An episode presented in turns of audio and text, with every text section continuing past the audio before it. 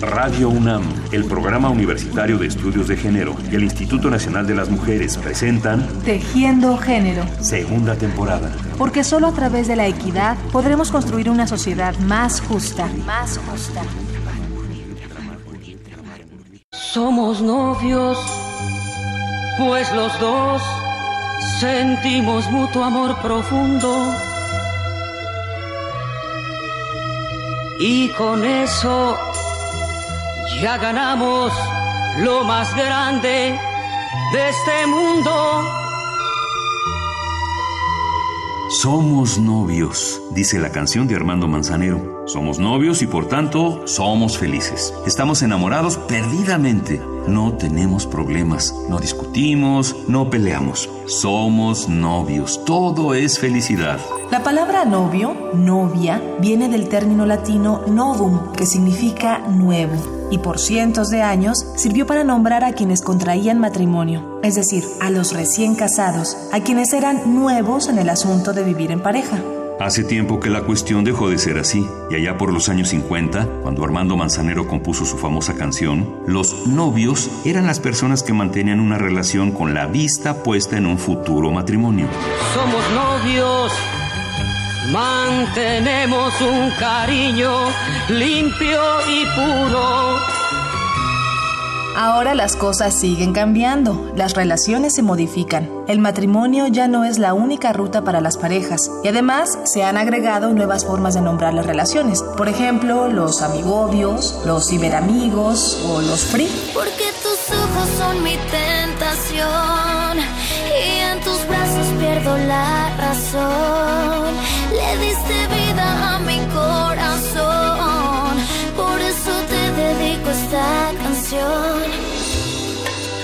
El amor tiene muchas formas y lo sabemos, pero lo que resulta inquietante es la extraña educación sentimental que recibimos y que nos hace persistir en la suposición de que el noviazgo y en general las relaciones amorosas en la juventud, llámense como se llamen, son una etapa idílica, una etapa en la que el amor todo lo justifica y salva todos los obstáculos y en la que la pasión es la más grande de las emociones que la vida nos puede prometer.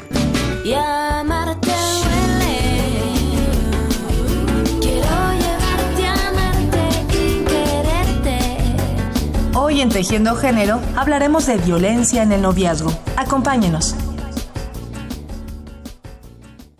Les damos la más cordial bienvenida y nos gusta mucho la idea de que nos estén acompañando en la reflexión de hoy. Efectivamente, violencia en el noviazgo.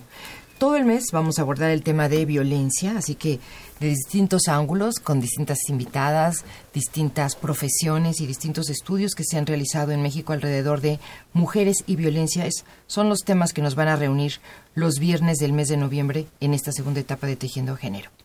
Bueno, tenemos un libro para obsequiar y es precisamente Violencia contra las Mujeres en México. Hay cuatro ejemplares, así que al final, al azar, se va a seleccionar cuatro radioescuchas. Pueden ser hombres o mujeres, desde luego, que estén pendientes de este espacio, que quieran echarle una ojeada, una mirada a este tema, que es un tema realmente bueno, que nos estremece, que nos indigna, pero del que hay que entender. Definitivamente nos obliga a intentar entenderlo mejor. Un poco la pregunta general para todos los que nos están escuchando, las y los jóvenes o no tan jóvenes, es ¿qué creen ustedes que causa la violencia en el noviazgo? Abrimos con esa pregunta y yo voy a presentar a nuestras invitadas para ir abriendo esta conversación. Claudia Guerrero es psicóloga por la UNAM, donde se tituló con la tesis sobre la violencia en las relaciones íntimas de las estudiantes mujeres en dos licenciaturas de esta institución. Tiene además una maestría en subjetividad y violencia por el Colegio de Saberes. Forma parte del equipo del Programa Universitario de Estudios de Género. Ha trabajado temas de inclusión de la perspectiva de género en diferentes áreas y temas de violencia, en particular violencia en el noviazgo. Claudia, bienvenida. Muchas gracias por la invitación.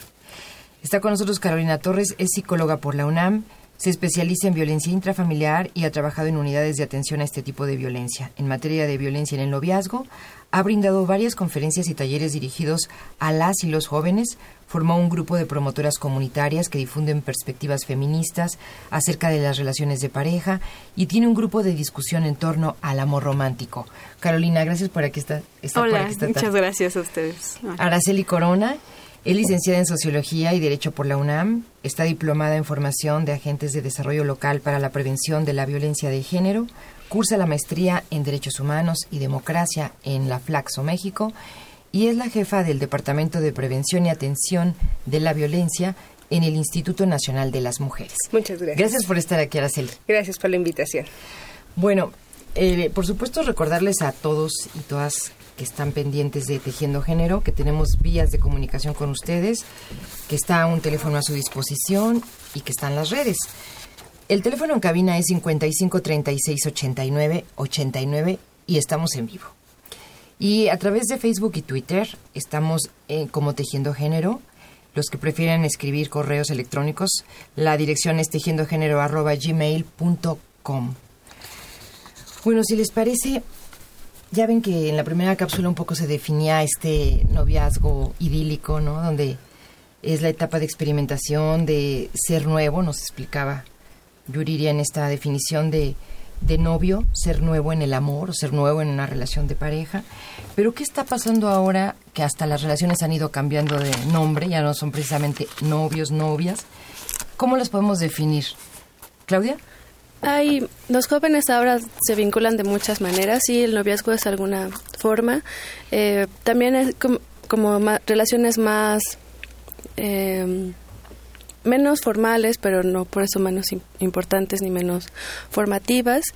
Y eh, hay una variedad. A mí una que me llama mucho la atención son los cibernovios, ¿no? Estos novios que solo tienen contacto a través de las redes sociales y de algunos chats, pero que es una relación as- así llamada y que eh, no por eso deja de estar libre de violencia, pues, ¿no? Uno esperaría que al no convivir, al no estar frente a frente, no se viviera violencia, pero sí la, Sí sí, la- sí se presenta también.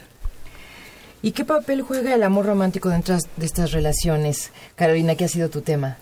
Uy, bueno, toda la idea del amor romántico, eh, bueno, tradicionalmente como en la parte de la mujer muy ilusionada, ¿no? Frente a un, un plan de vida, un proyecto de vida muy tradicional, donde esta fantasía de en cuanto encuentres el amor, tu vida se va a solucionar, ¿no?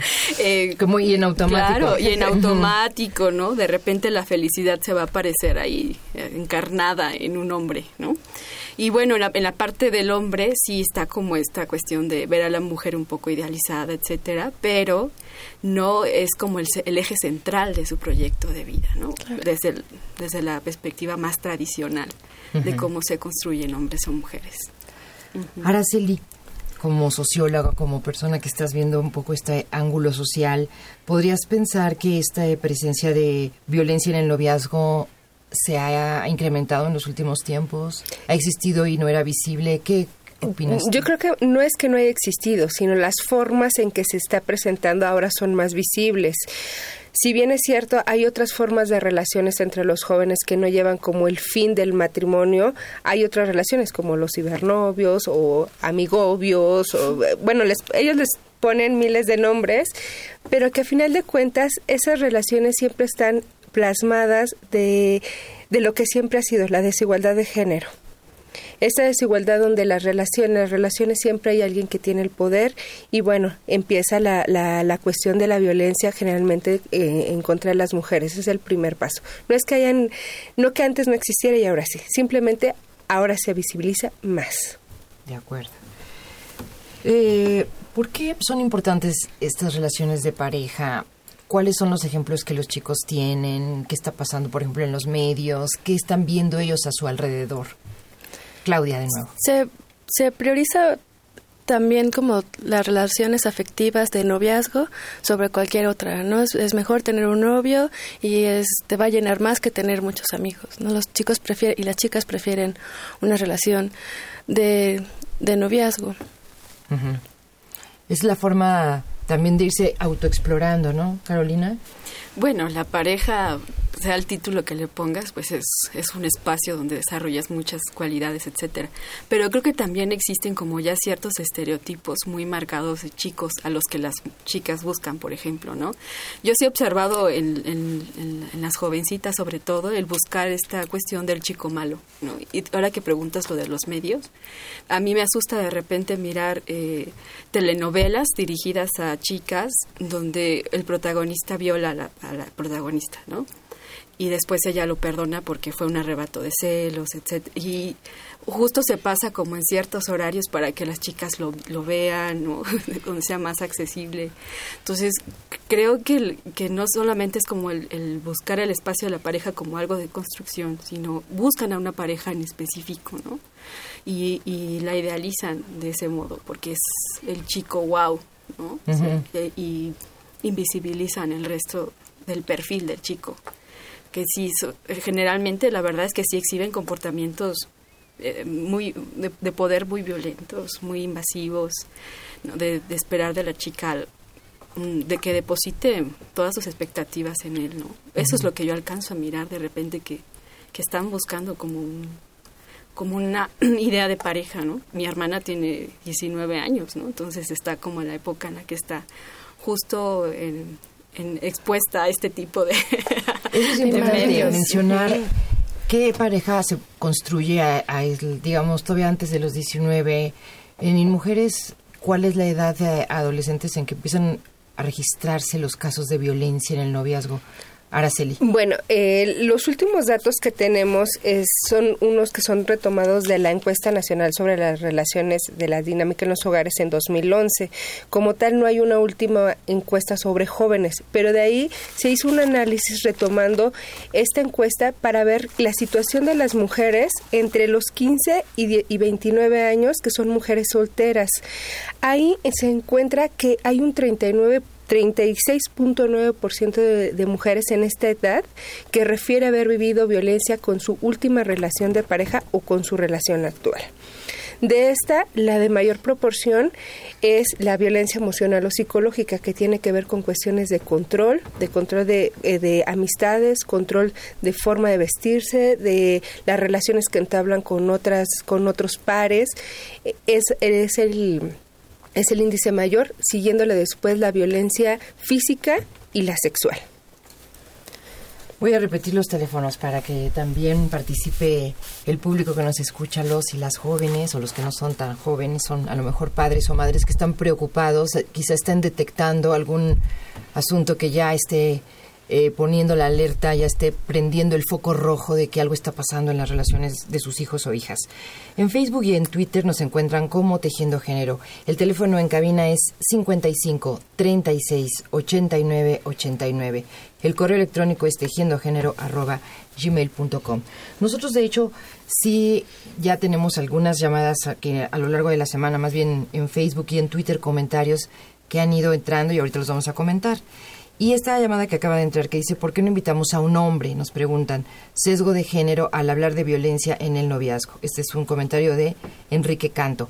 Bueno, lo primero que te decimos, Enrique, es que sí, a lo largo del mes va a haber varios hombres que van a venir aquí, son especialistas en tema, incluso nos van a hablar de violencia y masculinidad, así que el tema sí va a ser abordado sin ningún sesgo, esa es la idea, pero cualquier comentario que quieras agregar, aquí están los teléfonos y estamos abiertas a que nos digas qué opinas del tema.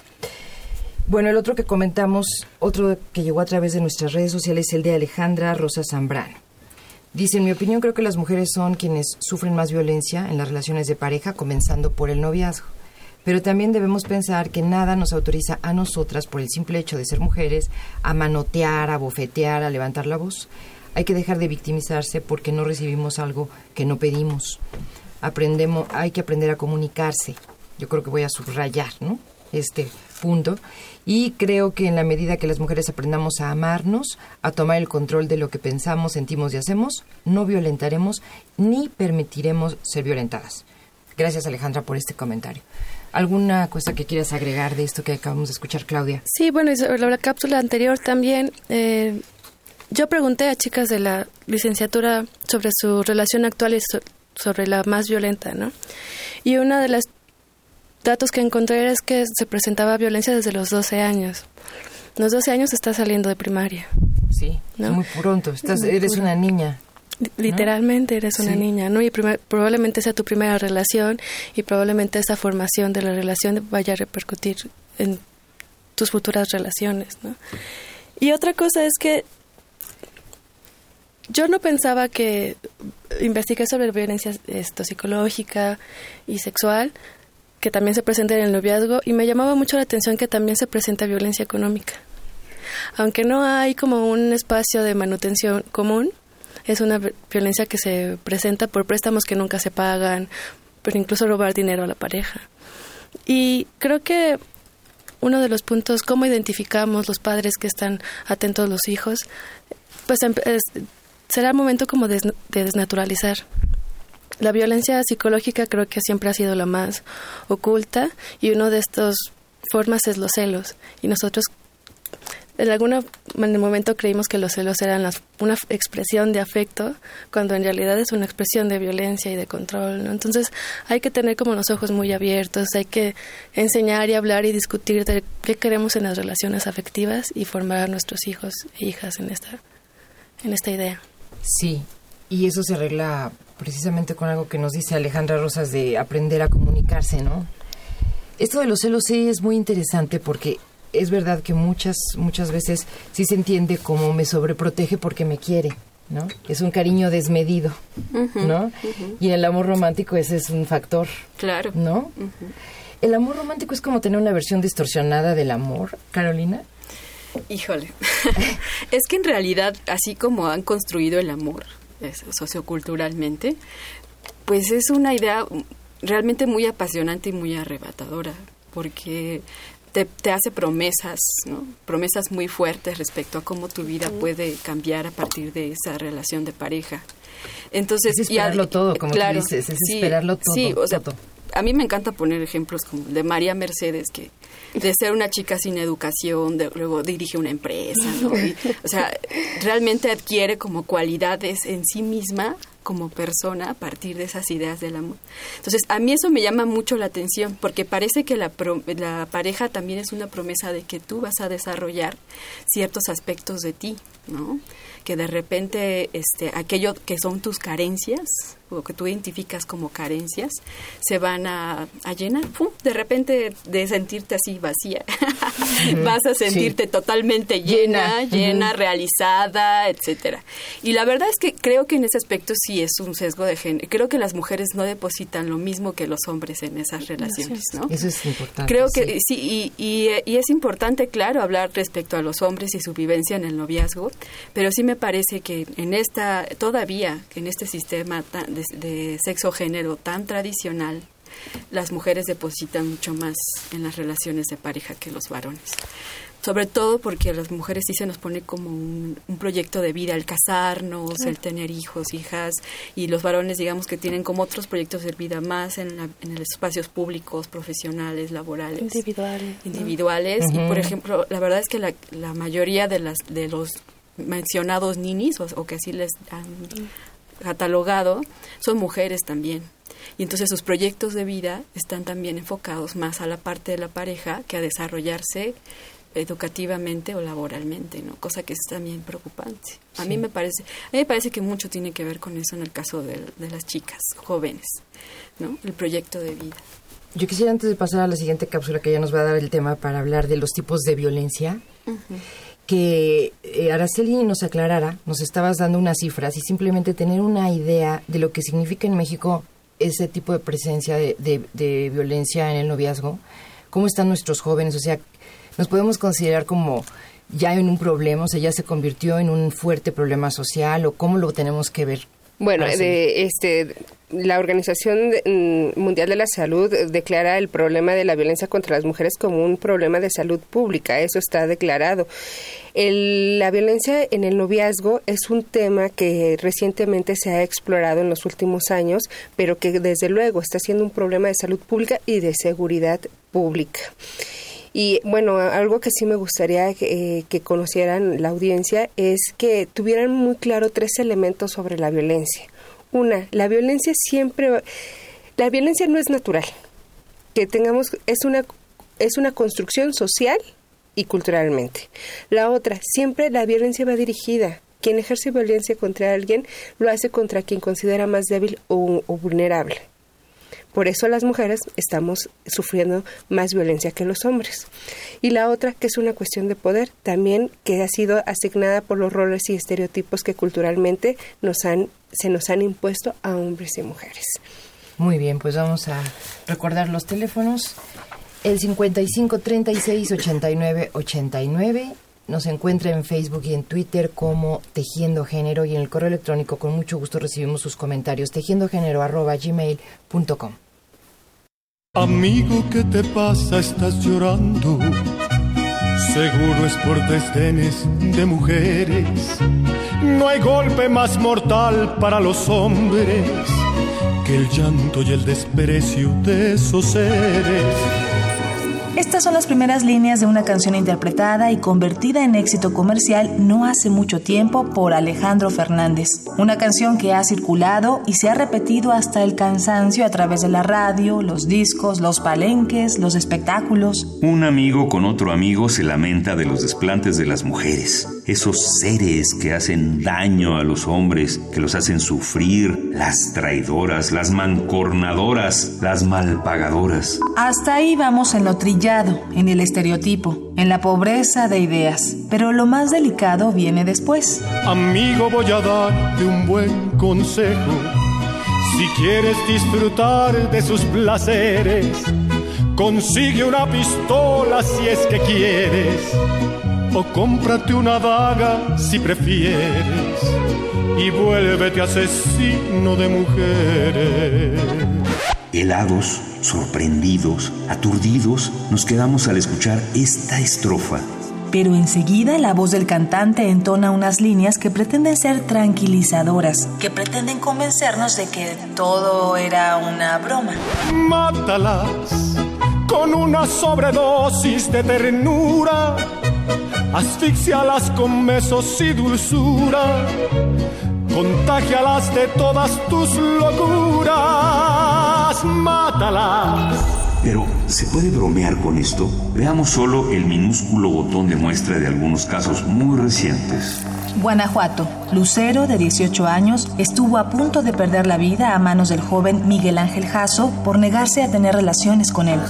Distrito Federal. Dafne Denise Carreño, de 21 años, fue asesinada de dos puñaladas por su pareja, Alejandro Enrique Olivera López. Distrito Federal, Darcy Mariel Osada, de 20 años, fue golpeada y estrangulada por su exnovio Omar Zamora, quien lo confesó en Facebook. Estado de Morelos, Ana Karen Huicochea Garduño, de 17 años, fue asesinada a balazos por su novio, Eduardo Villalobos Villanueva. Irapuato, Guanajuato. Irán Cortés, de 17 años, fue asesinada por órdenes de su novio, Sergio Sata, porque estaba embarazada y él no quería que su familia se diera cuenta. ¿Dónde está la broma? ¿Dónde la ironía? Conversemos, reflexionemos, compartamos experiencias. Tejiendo género. Hablar para transformar. Bueno, qué buen ejemplo, qué buen ejemplo el de esta canción. Estas mujeres que hacen sufrir y no te queda otra más que adorarlas, sino es que matarlas, aunque en sentido figurado. O sea, todo es estos mensajes que nos decían Carolina, que nos estaban explicando nuestras invitadas, que de pronto eh, sí perturban, ¿no? Confunden, en fin, ¿qué opinamos de estas canciones? Claudia, en la ronda más o menos primero, Claudia. Y que son muy común, ¿no? En todas, todas las canciones románticas de, de cualquier género manejan una relación así. Eh, de esta violencia así como muy endulzada, de esta relación de pareja que es indispensable para el desarrollo de la vida y no solo en las canciones, ¿no? Como decía Carolina, desde que somos muy niñas a través de las telenovelas, pero también de los cuentos y siendo la, la relación de pareja la más importante siempre. Bueno, ¿hasta dónde llega la violencia en los datos que tienes registrado en mujeres? Araceli, ¿hasta dónde puede llegar? Bueno, el, punto final de, todo tipo de violencia, pues es la muerte, ¿no? La muerte de la, de la víctima. Y las relaciones en de pareja en el noviazgo no quedan exentas de esta situación. Hay muchos casos en los cuales este, una relación se vuelve tan intensa, tan intensa en, en este círculo de la violencia, que ese embudo se va cerrando y puede llegar a lesiones muy graves o incluso a la muerte lo que se conoce como feminicidio, porque también, ya aunque sea una relación de noviazgos, este, se tipifica como un feminicidio. Carolina, para llegar a algo tan brutal, tan contundente, definitivo, irreversible como es un asesinato, quiere decir que hubo mucha violencia atrás y no te percataste, no te diste cuenta. ¿Qué, qué sucede para que puedas llegar a ese a esa situación ya tan drástica. es que la, la, dinámica en la cual la violencia se anida en la relación va en escalada, ¿no? Dicen, es como una especie de espiral.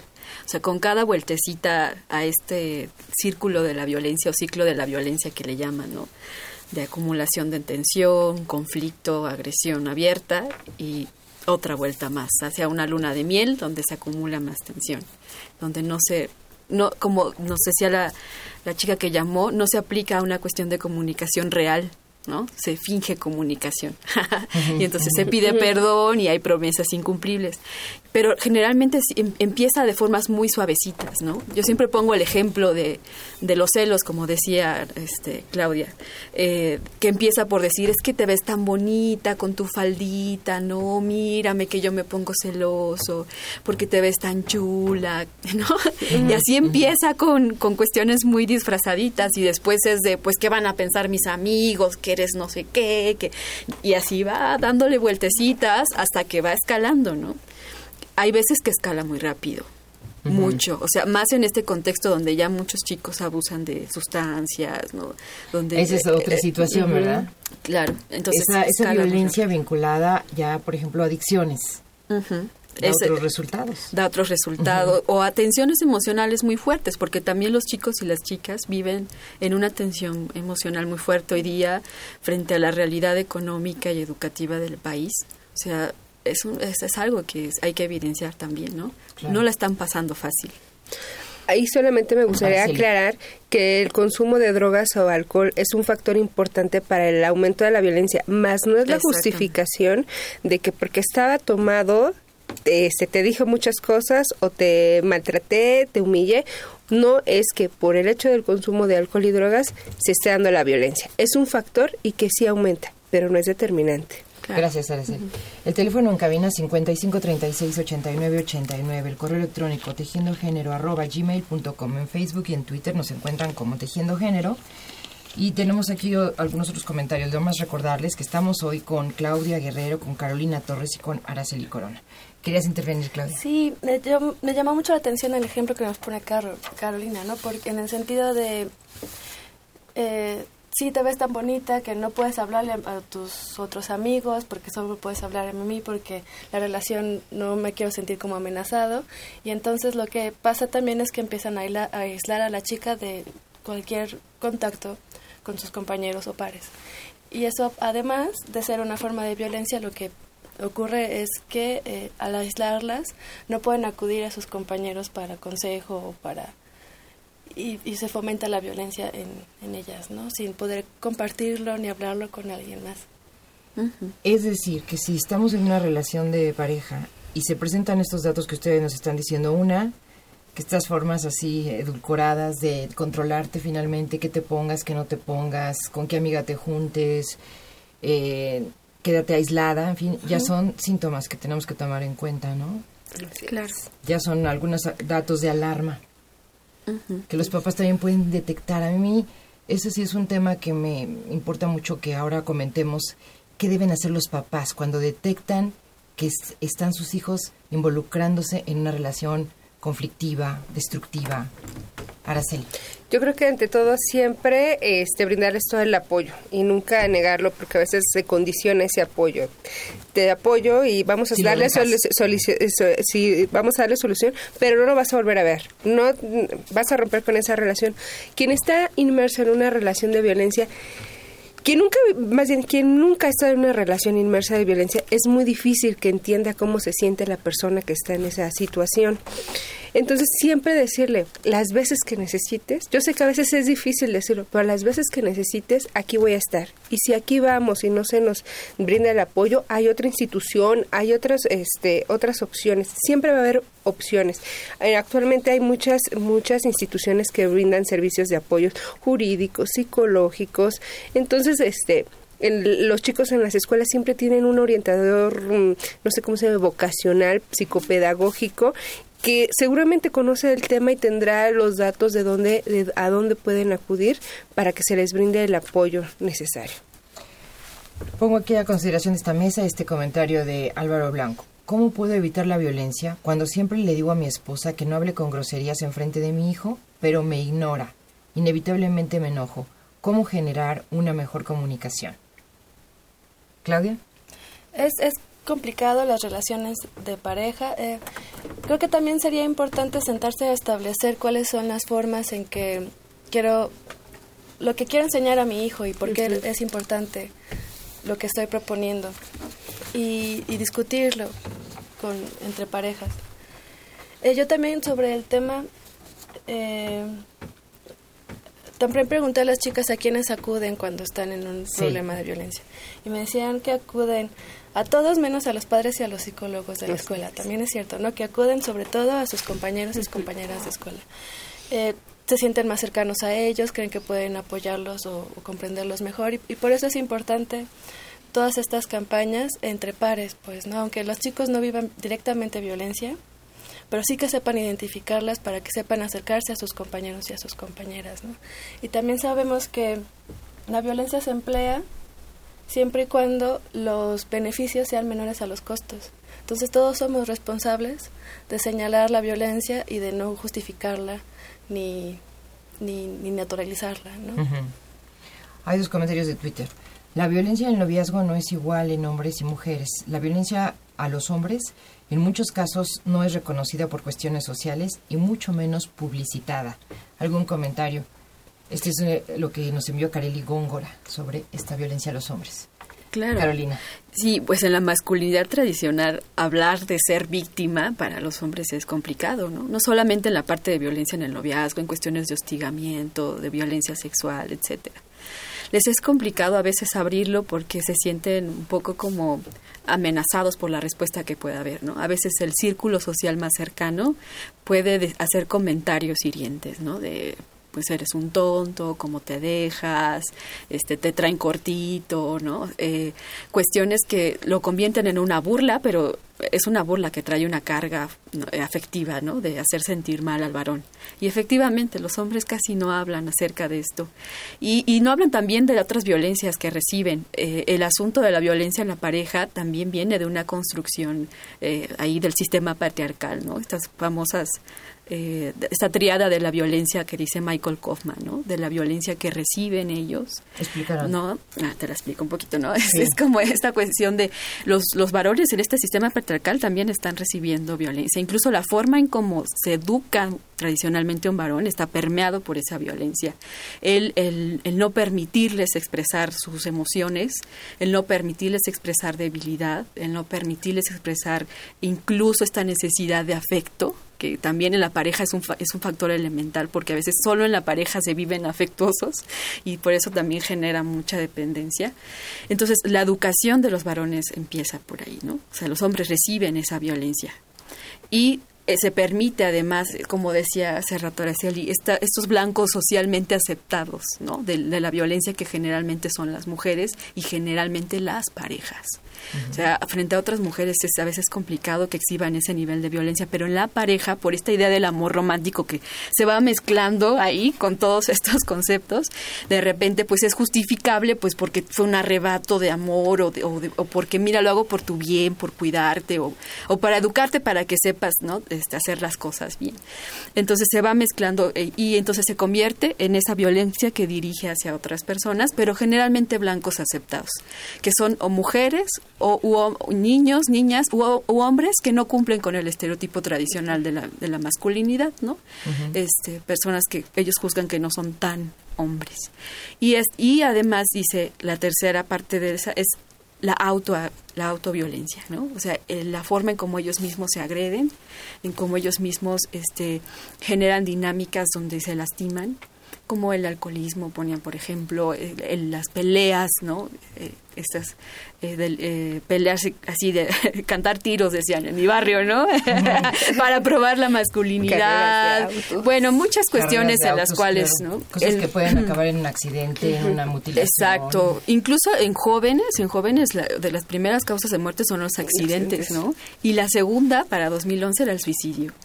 O sea, a mí me parece como dos elementos que están revelando qué está pasando, ¿no? Y, ocho de cada diez de esas personas eran varones, ¿no? muchos de los suicidas son varones. Entonces estamos hablando de que efectivamente hace falta espacios donde ellos puedan hablar acerca de esto y no solamente de la violencia que reciben de su pareja, sino en otros ambientes, ¿no? El, asunto laboral es muy fuerte, ¿no? La violencia que se, que se ejerce en ciertos espacios laborales hacia los varones es fuerte. Y, y, en, y en ciertas comunidades marginales sigue todavía esta onda de probar qué tan macho eres a través de, pues, de ser violento, ¿no? Voy a repetir los teléfonos si les parece. Aquí en cabina les contestamos porque estamos aquí en vivo en el 55 36 89 89, en Facebook y en Twitter. Ya aquí está Marifer tomando mensajes a través de Tejiendo Género y en correo electrónico tejiendogénero arroba gmail.com. Otro comentario de Twitter que llegó de Pablo dice, la violencia en el noviazgo es inaceptable, pero el control por miedo, por medio del miedo, se ha vuelto una práctica diaria. Así es. Araceli, ¿algún comentario sobre esto del miedo? aquí este pues el miedo es a ser señalado no señalado en esta en esta cuestión eh, de hablando de masculinidades de ser no el hombre el estereotipo de hombre el que es fuerte el que no se queja y el que eh, tiene el control de todo no que es este que soy el que el que no me puedo ver débil ante nada y ante nadie ah, y yo creo que para mm, complementar lo que decía Carolina Además de que sí es verdad que las mujeres vivimos una violencia distinta a la de los hombres, claro, desde luego, pero no es que los hombres no vivan violencia, sino también muchas veces la violencia que las mujeres ejercen contra los hombres es una reacción de la violencia que en un primer momento ellos están ejerciendo. En el caso que eh, de una persona que decía que su esposa no, no, no, no, le hacía caso, hay que ver qué hay de todo, detrás de todo eso, ¿no? A lo mejor es una forma de ella de rebelarse y decir, tú no me vas a decir qué es lo que yo haga, porque me tienes controlada en muchas otras cosas más. No es tan sencillo decir, él me violenta por esto o ella me violenta por eso. Siempre hay un entramado detrás de, toda esta situación muy conflictivo. Y hay que tomar en cuenta, muchas veces pues hay que recurrir a, a, este, a especialistas para encontrar de dónde vienen esa, esas causas, ¿no? Porque a veces nosotras, nosotros no nos damos cuenta y decimos que todo el mundo nos agrede, pero ¿y nosotros qué hacemos? Claro, claro, claro.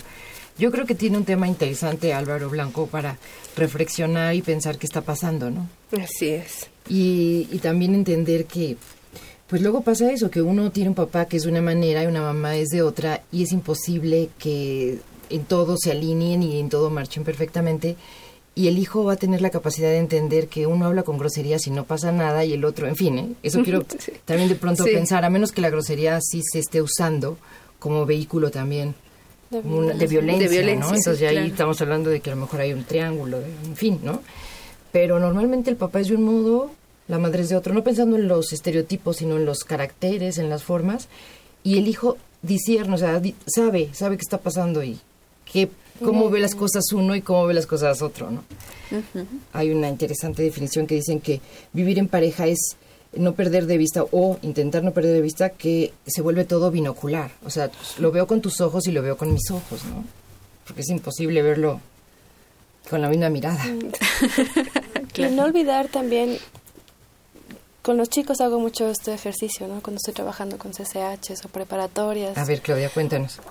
¿Qué quieren en una relación? ¿no? Y nos dicen, nos queremos pasárnosla bien, queremos sentirnos bien, queremos que nos apapachen, queremos esto, que nos apoyen, ¿no? Entonces, cuando pasa algo que no está en función de eso que deseo, también es, bueno, que puede empezar en, violencia. No queremos que nos lastimen, no queremos que nos menosprecien, queremos esta relación como más constructiva. Exactamente. Cuando uno ve en un salón de clase los que se sientan hasta atrás, las parejas, que llegan tarde, se sientan hasta atrás y están en su mundo, por un lado dices, bueno, están en ese amor que, que no ve más allá, que hace el círculo alrededor de ellos, pero muy comúnmente esa pareja reprueba o esa pareja pasa con muy baja calificación, o sea, están haciendo una, una cosa así como una sombra en que se vuelan clase o simplemente están tan en otro mundo que no están integrados para nada. Se vuelve complicado a la hora de, de ver qué hacemos con esos chicos que dice uno, van a ir reprobando, van a ir reprobando. Pues yo creo que ahí empieza la invasión ¿no? de la privacidad de cada uno, porque es, en, en este contexto de mitos de que vamos a buscar la pareja ideal, las medias naranjas y que este todo tú y yo somos uno mismo, bueno, se empieza. es que lo que nos han dicho las canciones. En, en, ese, en, en, ese, en, esa, en ese contexto de mitos es que está plasmado la, desde la relación de pareja este, se empieza a difuminar la individualidad de cada uno, ¿no? O sea, no somos naranjas, no somos frutas, no vamos a encontrar medias naranjas, somos dos personas que queremos compartir ciertas cosas, ciertos gustos, pero eso no quiere decir que a mí me tenga que gustar todo lo que a él le guste y que a él le guste todo, ni que sus amigos sean de mi agrado ni los de... Podemos llegar a acuerdos, yo creo que aquí la, la, la clave es ir negociando, ¿no? Los acuerdos, como en todas las relaciones de pareja, de trabajo, en todos lados, negociamos y hacer acuerdos, ¿no? Y que esos acuerdos se respeten, digo, acuerdos de no no impositivos, sino acuerdos tomados eh, de en mutuo en mutuo acuerdo, valga la redundancia, ¿no? Y recordar que en los acuerdos y en las negociaciones a veces también se cede, ¿no? Así es. Y es en función de que los dos ganemos. Sí, claro. Fíjate que ahorita las estoy escuchando, son tres mujeres jóvenes, han estudiado mucho estos temas. Vamos a dejar la última parte después de la cápsula para hablar de cómo salir de una relación de violencia, ¿no? En el noviazgo o en el no, no, no tan noviazgo, en la relación simplemente. Pero sí pienso cuántas cosas se necesitan hablar y cuántas cosas se necesitan digamos, eh, saber que si estamos en desacuerdo no hay problema, que se vale el desacuerdo, que se vale opinar diferente. De hecho, el conflicto es, el es algo conflicto. positivo, ¿no? Si lo sabes usar, es buenísimo para crecer. Teléfono en cabina 55 36 89 89.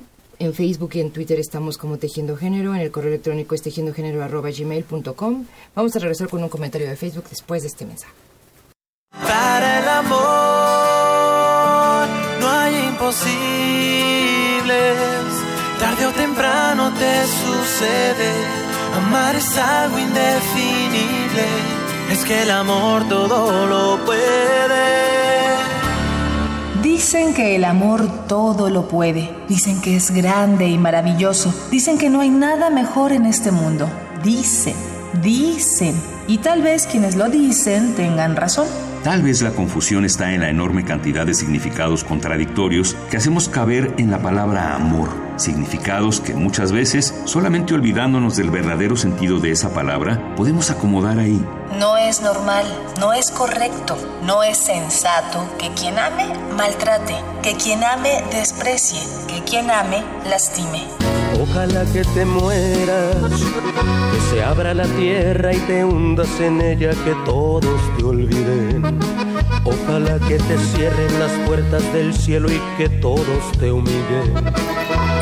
Revisemos los resultados de un estudio reciente sobre las relaciones de pareja entre los y las jóvenes en México y miremos cómo los malos ratos son mucho más frecuentes de lo que solemos aceptar. Se encuestó a 183 mujeres estudiantes de una universidad pública cuya edad oscilaba entre los 17 y 27 años de edad. En las relaciones que se vivían en el momento de la aplicación de la encuesta, el 85% de las mujeres manifestaron que vivían alguna forma de violencia psicológica, siendo la más frecuente los celos, 67.7%, criticar actividades o intereses, 33.8%, espiar los mensajes de celular, 30%, pedir que se deje de ser amiga de alguien, 17%, acusar de traidora o infiel, 15.4%, revisar correos sin consentimiento, 6.2%, poner apodos o sobrenombres que ofenden, 2.3%. El 23% manifestó haber vivido una forma de violencia económica como pedir préstamos que no se pagaban, 13%, o impedirle trabajar, 2.3%. el 19% de las participantes reportó una forma de violencia física y 15% de ellas comentó haber enfrentado una forma de violencia sexual, por ejemplo, que su pareja se negaba a usar el condón, 6.2%, que insistía en tener relaciones sexuales en momentos o lugares no adecuados, 5.4%, o la que acusaba de ser frígida o caliente, 3.8%. Tal vez es difícil saber qué es el amor, pero sí podemos intentar estar claros en qué no lo es, es decir, cuáles son las cosas que cuando se ama nunca deberían pasar. Cosas que no deben llamarse amor, sino inseguridad, desprecio, violencia. Violencia. Conversemos, reflexionemos, compartamos experiencias. Tejiendo género. Porque los temas de género no son solo asunto de mujeres. No son solo asunto de mujeres. Tejiendo género. Bueno, estamos aquí en esta parte final de nuestra reflexión de hoy alrededor de la violencia en el noviazgo. El teléfono en cabina es 55 36 89 89. El correo electrónico es tejiendogénero.gmail.com y en Facebook y en Twitter nos encuentran como Tejiendo Género. Nuestras invitadas de esta tarde son Claudia Guerrero, Carolina Torres, Araceli Corona. Y una, un comentario en Facebook que nos llega de Omar Jalpa dice, ¿cómo sería en el caso de que una mujer se sienta la causante de la violencia, que piense que es ella la que provoca que él la trate así? ¿Alguien quiere hacer un comentario, Carolina? Sí, de hecho es, es un elemento particular, ¿no? Para, para distinguir que haya un asunto de violencia. Y además no solamente que ella se responsabilice, generalmente la pareja la responsabiliza. La clásica, o sea, ahí cuando, cuando hablabas de señales de alarma o de alerta, Sí, es que sí. te diga eso, ¿no? Es que tú me provocaste, es que entiéndeme, tú, si tú te portaras bien o si tú hicieras esto, o si mira, deja de hablarle al chico este y vas a ver que ya no vamos a tener problemas. O sea, sí va mucho en que se desresponsabiliza la pareja y ella se entonces cacha esa culpa, ¿no? Y asume que efectivamente si ella llevara las cosas en paz, ¿no? O sea, que esa es clásica, ¿no? Si llevas las cosas en paz, no habría no habría ningún ningún por- problema, ¿no? O sea, si te quedaras callada cuando se abusa de esta cuestión del ceder, donde se asume ya una posición muy pasiva y donde permites que el otro defina qué se va a hacer para resolver los conflictos, que creo que eso es algo que decíamos que hacía falta definir. Una cuestión es el conflicto y otra cosa es la violencia. En el conflicto efectivamente hay como ciertos desacuerdos o posiciones distintas, pero implica siempre guardar el límite de la dignidad personal, del respeto al otro, a la otra, a sus derechos, a su voluntad sobre todo, ¿no? Y, y creo que la violencia es justo como querer pasar por encima de esos derechos, de esas voluntades, de esas, de, de esas emociones de la otra persona, y creo que es importante hacer la diferencia. El conflicto en sí mismo es positivo porque permite a las personas crecer. el, el conflicto nos permite ser creativos y creativas, rascarle de tal manera que podamos solucionar, por ejemplo, el asunto de si hay que decir o no groserías con el hijo, cómo educarnos, o sea, primero a nosotros, ¿no? Entonces creo que en sí mismo es un elemento que puede potencializar a la pareja. Nos ayuda a cambiar, a crecer como personas, a- a navegar en nuevas rutas, conocer nuevos caminos, alternativas, pero yo creo que siempre es tratar de respetar ese límite. Y creo que todos y todas sabemos cuando nos pasamos, ¿no? O sea, cuando alguien se pasa con nosotros y cuando nosotros nos pasamos o nosotras nos pasamos, sabemos, ¿no? Se siente. Y creo que algo que es importante en, las, en chicas y chicos que están viviendo una situación de violencia es que se escuchen y que, y que crean que crean que esa, esa sensación que tienen de, híjole, siento que algo no está bien, que traten de tomen en abordarla, serio. que la tomen en serio. Hay otra llamada de Francisco Javier Marín. Nos llama de Naucalpan y dice, las mujeres son violentas, los hombres son violentos. Hay que reírse de la palabra amor porque no existe. Los pobladores están enfermos y mientras la población no sea sana, no puede haber parejas sanas. ¿Comentarios? Claudia, ¿te pasamos la palabra? Creo que es cierto que todos podemos ejercer violencia, ¿no? También creo que es cierto que la ejercemos por distintos motivos, hombres y mujeres, y creo que es cierto que vivimos violencia en distintos espacios, hombres y mujeres también. Yo sí soy de la postura que en las relaciones de pareja quienes viven más violencia son las mujeres y también viven la violencia y que es más amenazante para sus vidas. ¿no? Escuchábamos en una cápsula anterior los datos, las historias de unas chicas muy jóvenes que fueron asesinadas por sus parejas de la forma más salvaje, con la peor esto con saña, con sin respeto a una condición humana, ¿no? Y también es cierto que es cierto que los hombres viven violencias, pero también son distintas, ¿no? Entonces, más bien habrá que empezar a, distinguir una y otra y saber que todos tenemos necesidades y que todos necesitamos como crecimiento y que todos necesitamos apoyo, pero unos de una forma y otros de otra. ¿no? Llega otra llamada de Olga Madrid. Dice, los padres podemos ayudar a nuestros hijos a partir de nuestras propias experiencias de violencia, comunicarle a nuestras hijas cómo manejamos nosotros las relaciones de violencia y cómo salimos de ellas. No imponerle a nuestros hijos nuestras opiniones. Así que promoción de la denuncia para yo aceptarlo y no permitirlo. Ese es el comentario de Olga que agradecemos muchísimo. Bueno, pues aquí vamos a retomarlo porque estamos acercándonos a concluir. Y esto de platicar, de no imponer, de que los hijos o hijas también sepan cómo hemos transitado por estas experiencias y cómo salimos de ellas. ¿Tu opinión, Araceli? Y como yo decía, yo creo que siempre escucharlos, es el primer paso a nuestros hijos y también vuelvo a repetir romper con los mitos que como padres ya tenemos informarnos para no transmitirles esa mala información ¿no? de, de, acerca de la, de la violencia y este yo creo que también algo muy importante que los en este caso como ya lo decía Claudia las jóvenes los jóvenes no van a recurrir a la, a los papás, al psicólogo, sino a los amigos. También mientras nosotros eduquemos a nuestros hijos de una manera distinta, sin que haya mitos, ellos van a poder ser también un vehículo con sus pares para decirles que sí y que no.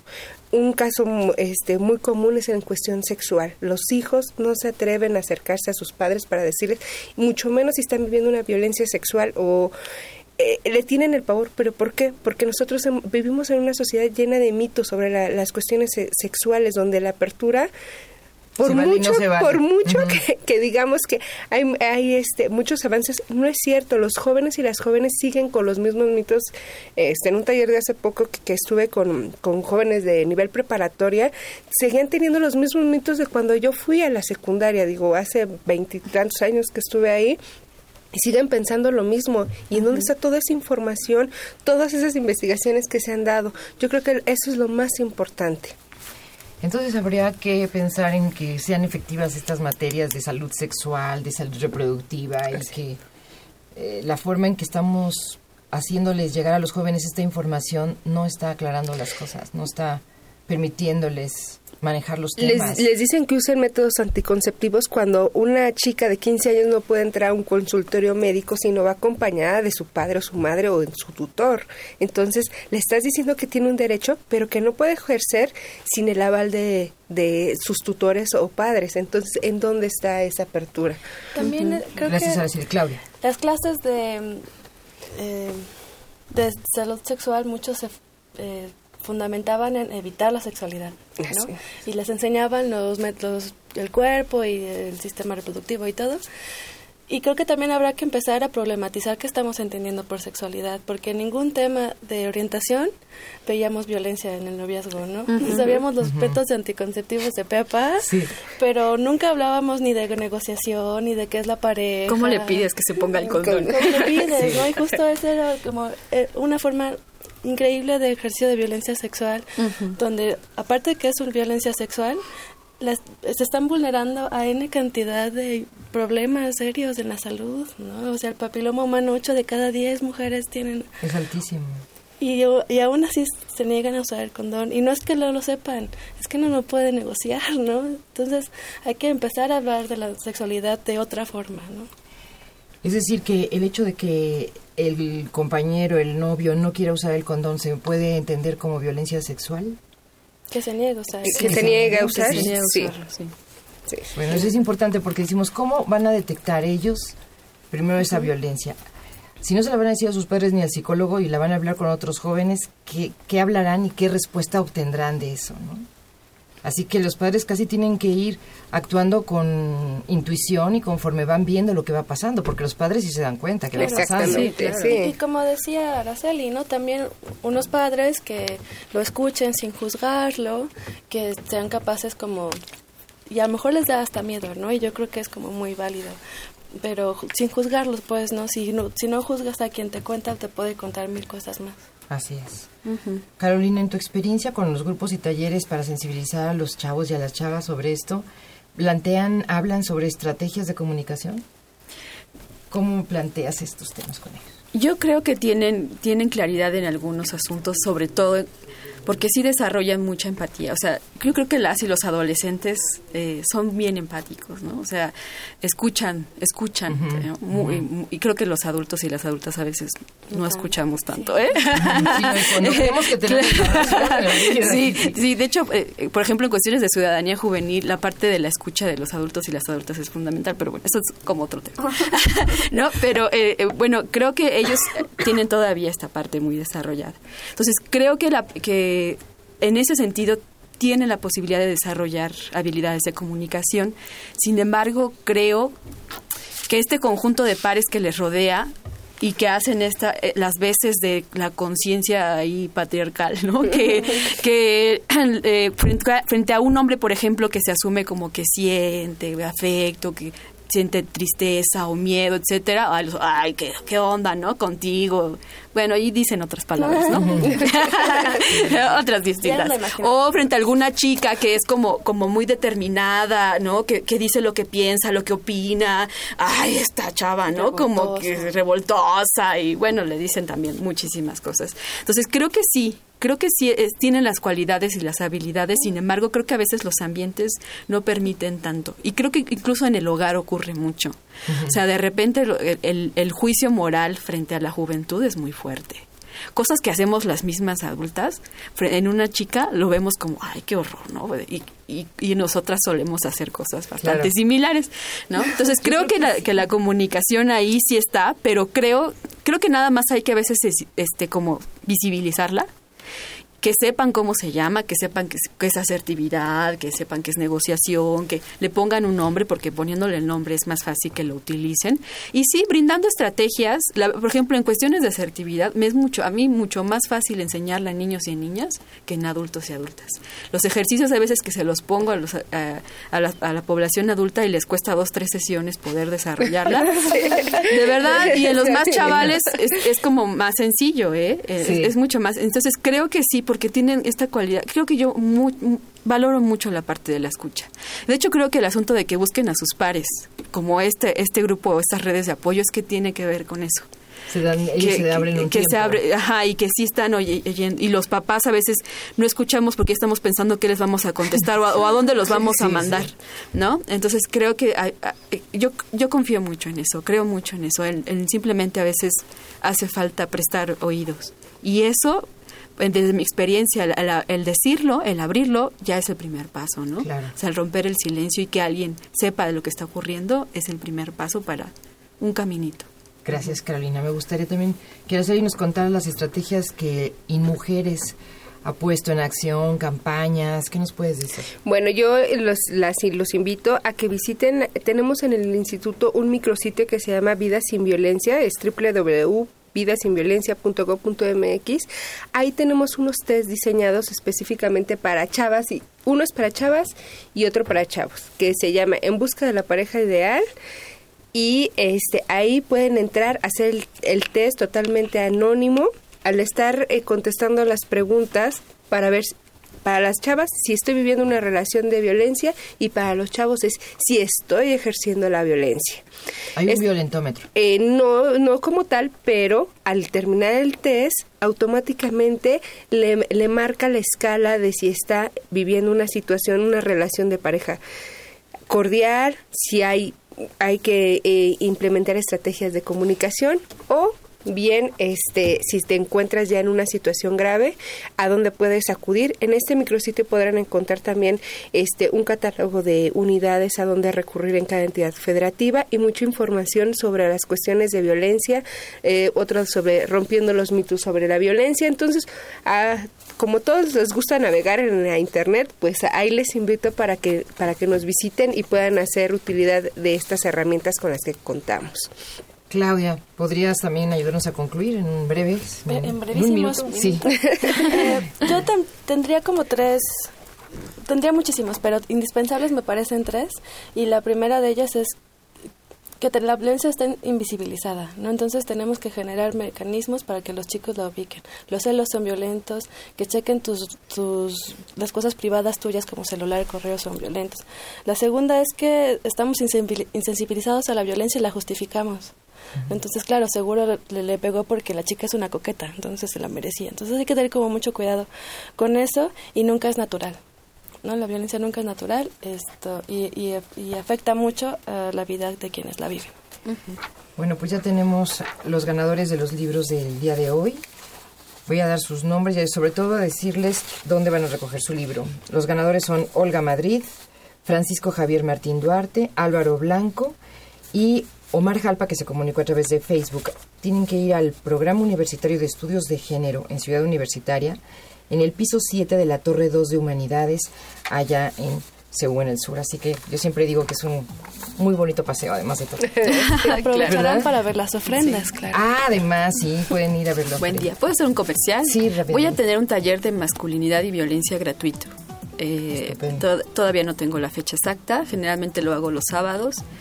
Eh, si quieren más información pueden escribir a contacto.adepis.gmail.com Muchas gracias. Bueno, pues eh, síganos. Vamos a reflexionar la semana próxima en cómo identificar la violencia precisamente con Jennifer Cooper, Marta Tronco y José Ricardo Hernández. Gracias a todos por estar aquí. Muchísimas gracias a Carolina, Araceli y Claudia. Gracias, muchas gracias. Investigación y difusión María Fernanda Rodríguez Calva y Galia Cosi. En la realización sonora Daniel Sánchez. En la operación técnica tenemos aquí a Andrés. Gracias Andrés por estar con nosotros. Andrés Ramírez. Y en la producción Yuridia Contreras. A nombre de todo el equipo, Rita Abreu les desea una excelente noche.